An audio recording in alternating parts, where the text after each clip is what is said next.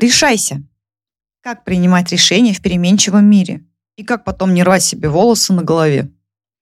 Я Анна Шахова, кандидат физических наук, но здесь мы говорим не о законах природы, а о нас, женщинах, которые хотят жизни счастья, удовлетворения, развития, прекрасных отношений с собой, с партнером, с окружающими. В этом выпуске мы поговорим о том, как принимать решения, какие практики существуют, что нам мешает это сделать и как поступать, если принял неправильное решение. Этот эпизод называется «Решайся. Как принимать взрослые решения в переменчивом мире». Давайте обсудим такие вопросы, как принимать решения, если нужно их принять, но я не знаю, что делать. Я думаю, что часто у вас такое бывает, что вы сомневаетесь, не знаете, какое принять решение, например, о переезде, да, переезжать в другой город или не переезжать в другой город. Обычно, когда мы пытаемся принять решение, у нас есть две составляющие. Первая составляющая — это наша эмоциональная. Мы включаемся в этот вопрос, у нас появляются страхи, переживания. С одной стороны, мы боимся переезжать в новый город, мы боимся а, оказаться одинокими, мы боимся не найти друзей, мы боимся, что нам не понравится место, атмосфера, что мы будем чувствовать себя некомфортно, что положим, новая работа а, нам не понравится, что у нас будет плохой начальник, завистливые коллеги и так далее. Это наша эмоциональная составляющая. Есть еще, конечно же, рациональная составляющая. Это наши доводы, наши аргументы, почему мы туда собираемся ехать или почему нам нужно остаться. Поэтому нужно понять, что принимать решения нужно и на том, и на том уровне. Эмоциональный уровень, безусловно, очень важен, но часто бывает так, что если мы можем себе представить эти две части как половинки одного круга, Предположим, одна половина у нас занимает эмоциональная составляющая, другую половину у нас занимает рациональная составляющая. Если вы погружаетесь в эмоциональное состояние, вы полностью вытесняете рациональную часть. Вы настолько погружаетесь в эмоции, что любой рациональный аргумент у вас не работает. Поэтому, если мы хотим решить в том числе и вопрос на рациональном уровне, нам нужно оставить эмоции в покое на какое-то время и сказать, хорошо, давай вот сейчас мы будем с тобой решать этот вопрос рационально, логически и не будем включать сюда эмоции. Что в таких случаях хорошо работает? С точки зрения рацио, с точки зрения аргументов, очень хорошо работает способ, если вы выпишете все плюсы и минусы переезда. Это абсолютно когнитивная практика. Здесь вы не можете не выписывать свои ощущения по этому поводу. Вы можете просто привести аргументы «за» и «против». И каждому аргументу за и каждому аргументу против вы ставите определенную оценку. Конечно же, оценка будет исключительно субъективная. Все решения, которые мы принимаем, они субъективны. Минусу вы ставите от 1 до 3 минусов, плюсом вы ставите от 1 до 3 плюсов. Предположим, я перееду в Москву, и у меня там будет больше возможностей культурной жизни. Сколько плюсов вы этому дадите? Я бы лично дала этому три плюса. Вы можете дать два плюса, если для вас не, не настолько значимый, и один плюс, если вы говорите, ну да, было бы неплохо. Ноль мы не ставим. Предположим, минус в Москве дорого. Сколько для вас это минусов? Один, два или три? После того, как вы выписали все аргументы, вы поставили каждому аргументу оценку, вы считаете то есть плюсуете, можно сказать, все минусы и все плюсы. Предположим, у вас получится 12 минусов и 18 плюсов. Тогда с рациональной точки зрения переезд в Москву для вас будет выигрышным вариантом. После этого вы можете сесть и погрузиться в эмоциональную сферу. Можете выписать все свои страхи. С одной стороны, это вроде бы рациональная вещь, но с другой стороны, прописывая свои страхи, выписывая их, вы их актуализируете. То есть вы даете им возможность быть. И когда вы выписываете свои страхи, эмоции, переживания, вы немножечко их снижаете актуальность. Они становятся менее актуализированными, и вы даже немного успокаиваетесь. Говорят, что если проговорить я боюсь пауков, то ваш страх на 50% уже станет меньше.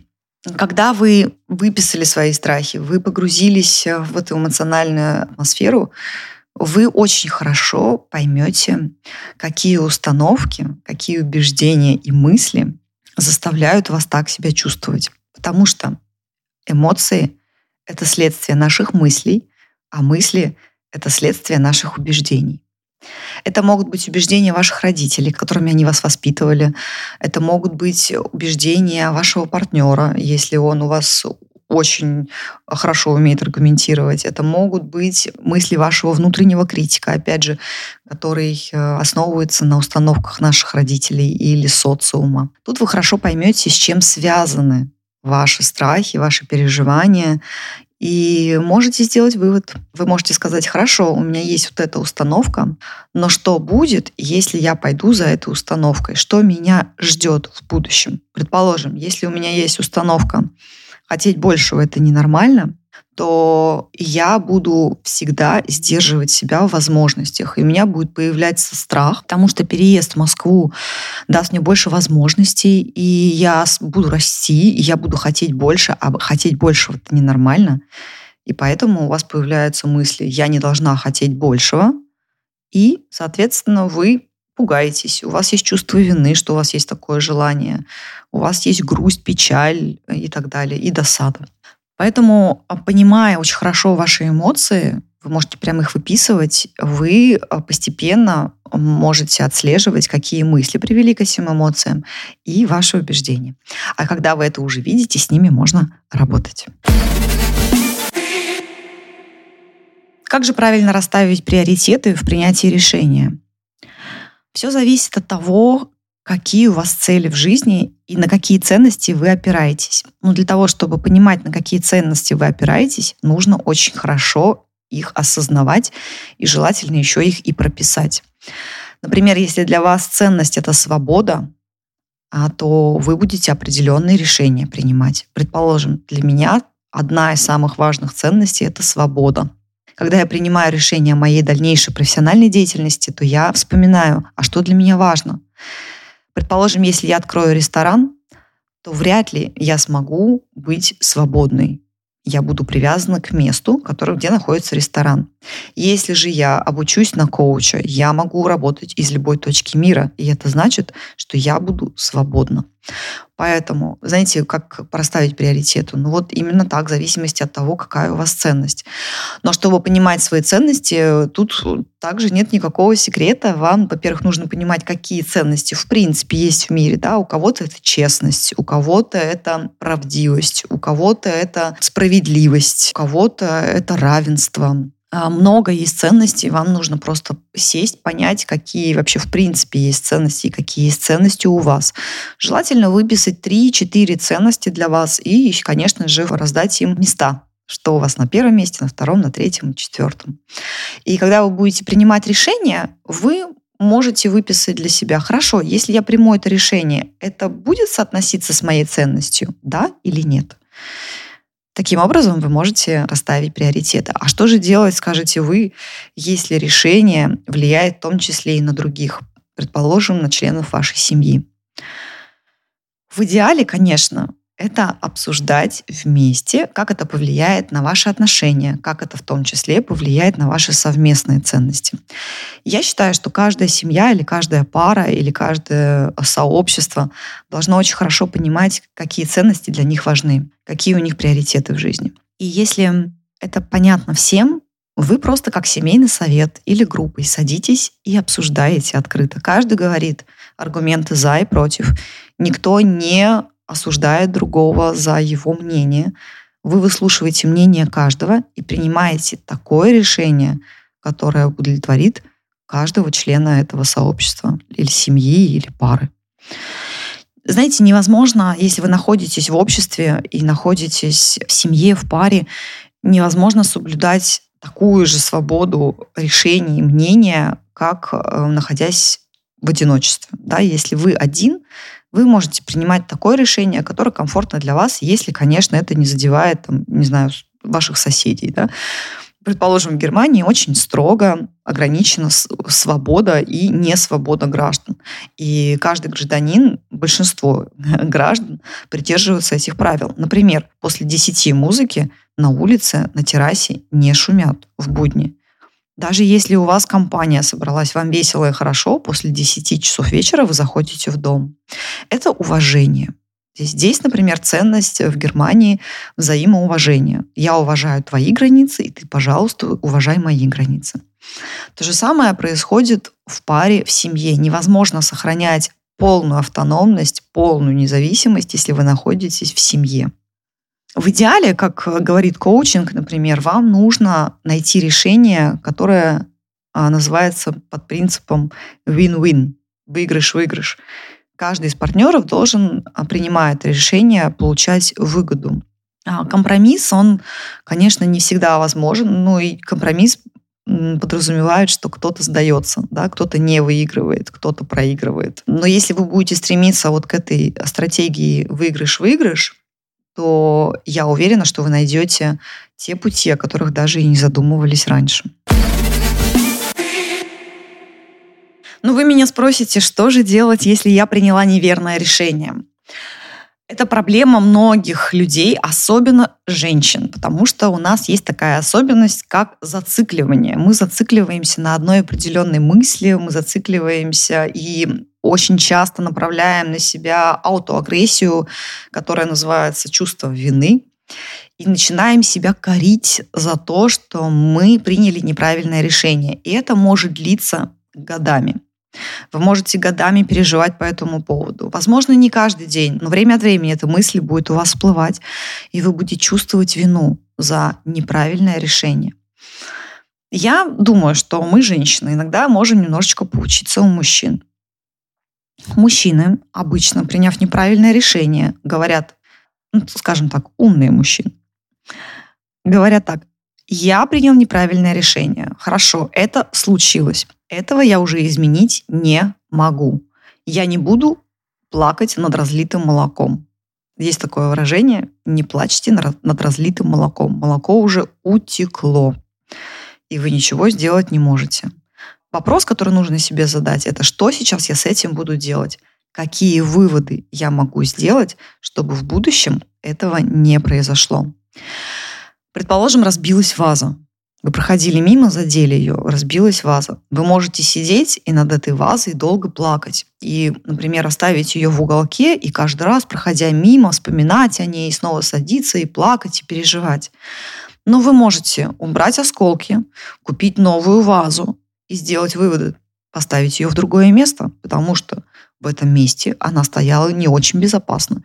И поэтому вы проходили мимо, ее разбили. Или рядом проходила кошка и сбила вашу вазу. Это, знаете, как шутка есть такая. Если бы земля была плоская, то кошки давно бы уже все с края земли бы все скинули. Да? Так что у кого есть кошки, очень хорошо меня поймут. Такое происходит постоянно. Откуда у них такая любовь а, к, к тому, чтобы сбрасывать вещи? Непонятно. Никто не знает. Хотя, может быть, вы и знаете, напишите, пожалуйста, в комментариях. Поэтому для того, чтобы не плакать над разлитым молоком, нужно просто делать выводы и сказать, хорошо, вот я приняла это решение, почему я его приняла, в какой ситуации я его приняла, что я не учла, принимая это решение, и что я могу сделать в будущем, чтобы этого не произошло. И желательно это выписать. Если вы несколько раз делали определенные ошибки, и у вас есть э, определенная система, как вы к ним приходите, да, то обязательно выписать, повесить куда-нибудь на холодильник и перечитывать. Вы можете выполнять определенный ритуал, например, утром в течение 20 дней перечитывать этот список. И в какой-то момент эта информация, она сохранится у вас в подсознании, и принимая решение, вы вспомните об этом списке и об этих параметрах принятия решения. Вот такие советы. И вообще нужно понимать, что ошибки это неизбежная вещь. А мы всегда будем ошибаться. А такова наша жизнь. Человечество стало таким только потому, что оно ошибалось, совершало много ошибок, делало выводы, делала новые открытия. Поэтому, если вы не будете ошибаться, у вас не будет никакого опыта ошибки приводят к опыту. Глупость это если вы повторяете одни и те же ошибки 10 раз. Вот это уже называется глупостью. Но если вы из каждой ошибки, которую вы совершаете, делаете вывод, то это становится вашим драгоценным опытом. Я знаю, что многих из нас, э, особенно в школе, воспитывали так, чтобы мы никогда не совершали никаких ошибок. Особенно девочек очень сильно за это наказывали на психологическом уровне, в том числе, например, отвержением. Родители очень сильно переживали. И И мы вырастаем со страхом ошибиться. На самом деле, я считаю, что людей нужно воспитывать так, чтобы они не боялись ошибаться, чтобы дети пробовали, чтобы они не сдавались, чтобы они искали новые пути, чтобы они были настолько творческими и свободными личностями, чтобы они не сдавались быстро и не боялись идти в новые сферы, не боялись пробовать что-то новое и принимать решения в том числе. Поэтому не бойтесь ошибок. Вы можете написать большими буквами. Ошибаться это нормально. Вы можете написать, что я благодарна всем ошибкам, которые я совершила. Я благодарю себя, что я совершила эти ошибки, потому что теперь я знаю, как нужно, чего я хочу. Каждый раз совершая ошибку, я учусь. Это совершенно уже другая установка, чем я боюсь ошибиться. Если я ошибусь, я плохая. Если я ошибусь, я недостойна любви. Потому что это то, с чем мы обычно растем. Мы девочки особенно. Поэтому принимайте решения, ошибайтесь, делайте выводы, пробуйте, не бойтесь, потому что страх ошибки, он нас замораживает. Мы перестаем действовать, мы перестаем двигаться вперед. Знаете, пропадает любопытство к жизни, потому что мы каждый раз боимся ошиб- ошибиться. А мне кажется, что любопытство к жизни — это один из самых важных навыков а, любого человека, потому что то, что сделало нас людьми, это то, что а, привело нас к такому а, результату, которым мы сейчас можем наслаждаться, каждый из нас, в том числе слушая этот подкаст. Поэтому оставайтесь любопытными, любознательными и совершайте ошибки. Этот подкаст доступен на Apple подкастах, на Яндекс Музыке, в Кастбоксе и везде, где вы слушаете подкасты. В описании подкаста вы найдете ссылку на мой инстаграм, где я делюсь э, своим днем, где я делюсь секретами спорта, питания, отношений, а также в телеграм-канале, э, где я делюсь еще более приватными, личными э, историями и своими откровениями, в том числе в аудиоформате.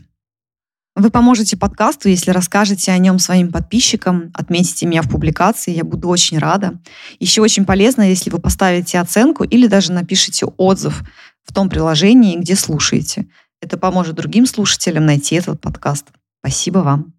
А также в соцсетях у вас есть возможность оставить свой вопрос в аудиоформате. Я его озвучу в следующем выпуске и отвечу на ваши вопросы.